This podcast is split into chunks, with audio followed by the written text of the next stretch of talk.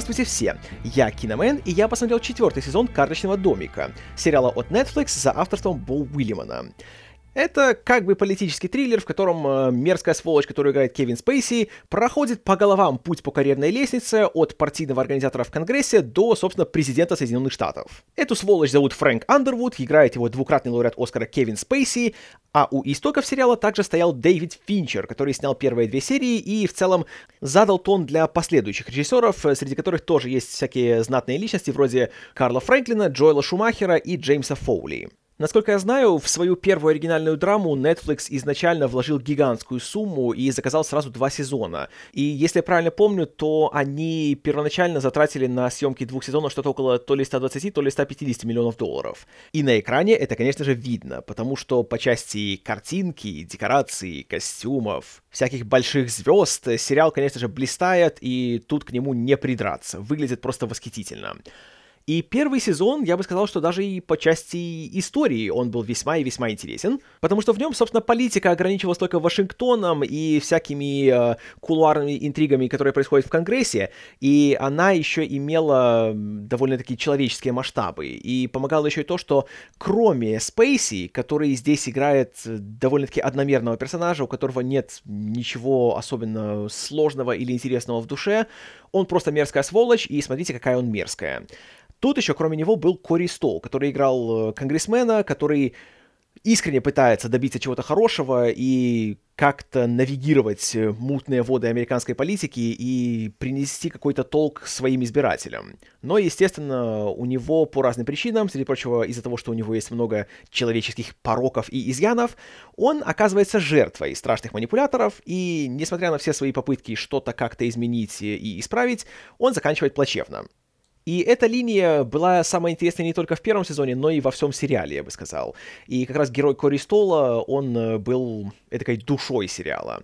А когда он ушел из этой истории, к сожалению, сериал начал очень сильно и очень быстро портиться. И если в свой первый год он еще, по крайней мере, пытался быть какой-то сколь-нибудь серьезной политической драмой, которой есть что сказать о сегодняшнем состоянии американской не только системы правления, но и об обществе в целом, в том числе и о том, какую роль в этом всем играет пресса через героиню Кейт Мары, которая становится любовницей Спейси для того, чтобы получать от него всякую инсайдерскую информацию и затем продвигать собственную карьеру то во втором сезоне «Карточный домик» превратился в большую чернушную мыльную оперу, которая рассказывает не о политике, не об обществе, не о чем-либо человеческом, а лишь о том, что крутой злодей является крутым. И тут закрепилась схема, по которой вот есть Андервуд, он весь такой хитрый манипулятор, и он идет по головам вверх, чтобы получать еще больше власти, и вот он такой крутой. Есть всякие другие люди, иногда даже нормальные, которые пытаются добиться чего-то другого, или же пытаются даже как-то препятствовать ему. И кажется, что, о, как круто, есть нормальный человек, может, наконец-то он даст ему отпор. И обычно на пару серий даже начинаешь в это верить, потому что Уильяман и его коллеги-сценаристы начинают как-то убедительно этих людей развивать, и у них появляется настоящий серьезный план по тому, чтобы победить мерзкую сволочь. А потом, разумеется, они оказываются полными идиотами, и Андервуд их одной левой всех раскидывает и наказывает, а сам продвигается еще выше. Во втором сезоне апофеозом всего этого был, конечно же, президент «Пустое место», которого играл Майкл Гилл, который на каждом шагу принимал самое неправильное решение, и даже когда он подозревал в том, что Андервуд, который теперь уже стал вице-президентом, что-то против него строит, какие-то козни, он все равно давал ему достаточно свободы, чтобы эти козни строились и дальше, и в итоге Спойлер, как и в течение всего этого подкаста, под угрозой импичмента он покидает пост президента, а Андервуд — новый президент. Или, например, еще один восхитительный момент из второго сезона — это его премьера, в которой журналистка Зои Барнс, которая играет Кейт Мара, уже теперь точит зуб на Андервуда и пытается его разоблачить, а потом он говорит «давай-ка встретимся с тобой в метро». Она с ним встречается, он говорит «удали-ка со своего телефона всю нашу переписку и все наши контактные данные». Она удаляет, а потом он бросает ее под поезд. О да, серьезная, глубокая политическая драма, товарищи! Третий сезон продолжает эту линию и рассказывает о том, как Андервуд становится президентом, хотя никто его, конечно же, не избирал, и о том, как он своей железной хваткой ведет международные отношения. Среди прочего, с Россией, у которой есть карикатурный президент Владимир, а, простите, Виктор, а, простите, Петров, которого играет Ларс Микельсон. И не сказать, чтобы он совсем уже мультяшный, потому что все-таки, по крайней мере, по-русски статисты здесь говорят довольно неплохо, и В целом его показали довольно-таки презентабельно, не считая, конечно, смехотворной сцены, где проходит большой званый ужин в Белом доме, где он э, привозит всем бутылку водки золотую, которая стоит 750 тысяч долларов, и учит всех пить водку. А именно надо встать, выпить, нюхнуть хлебу и сказать «Ну!» То есть все как в жизни. И там же было очень смешное в своей искренности появление товарищей из Pussy Riot, которые появились, немножко покудахтали, а потом исчезли. И на первый взгляд думаешь, что «Ух ты, Pussy Riot, так неужели сериал все-таки будет браться за серьезные политические вопросы из реальности и будет как-то их комментировать, да?»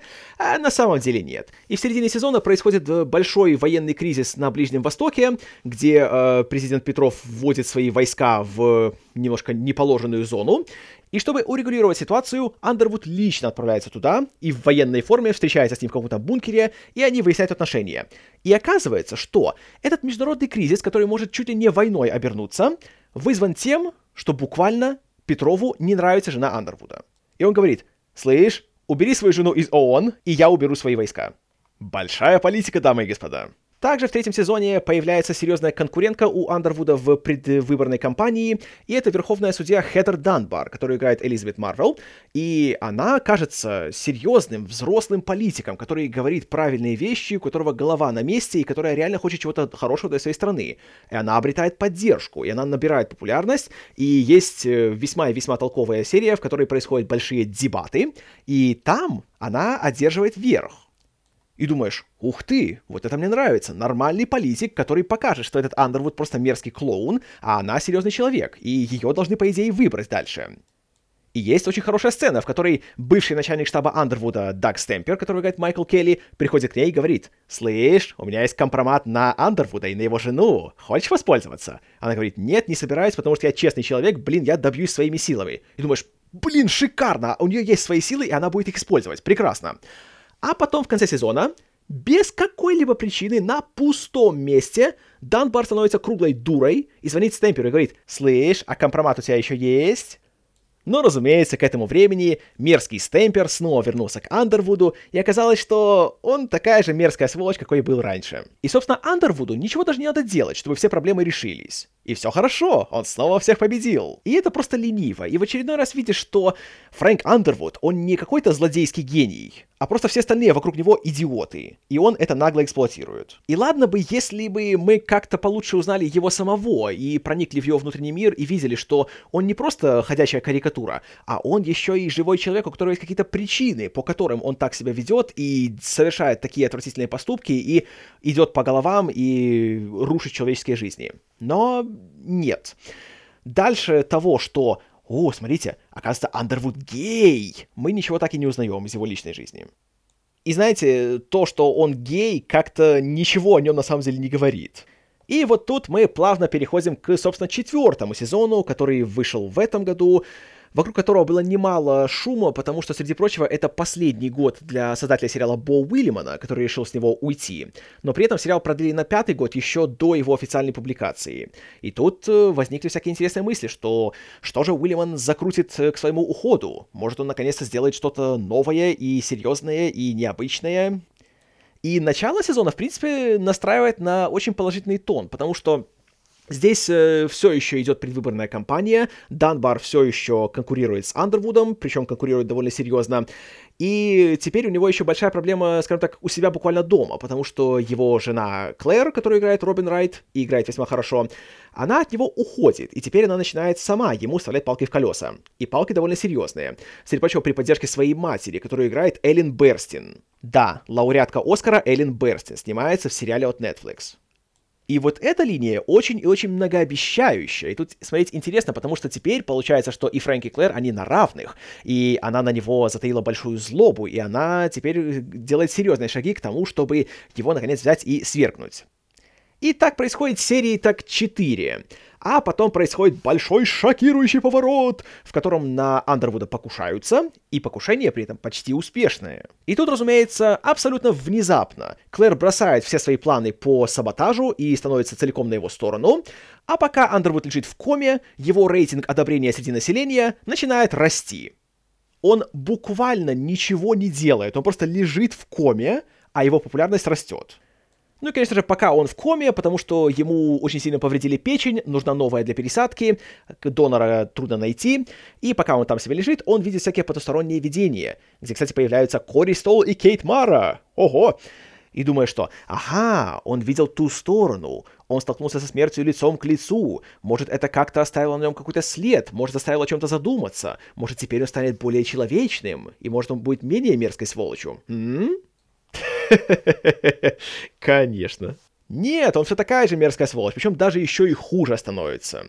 И теперь появляется уже больше людей, которые подозревают в том, что Андервуд большая сволочь, и как-нибудь надо бы его взять и разоблачить.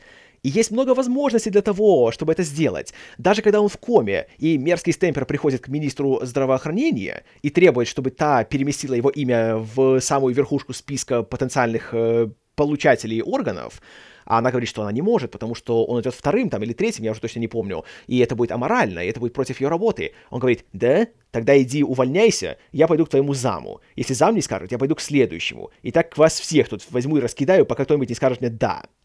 Что мешает министру здравоохранения созвать пресс-конференцию и рассказать, какими жлобскими тактиками пользуется штаб президента?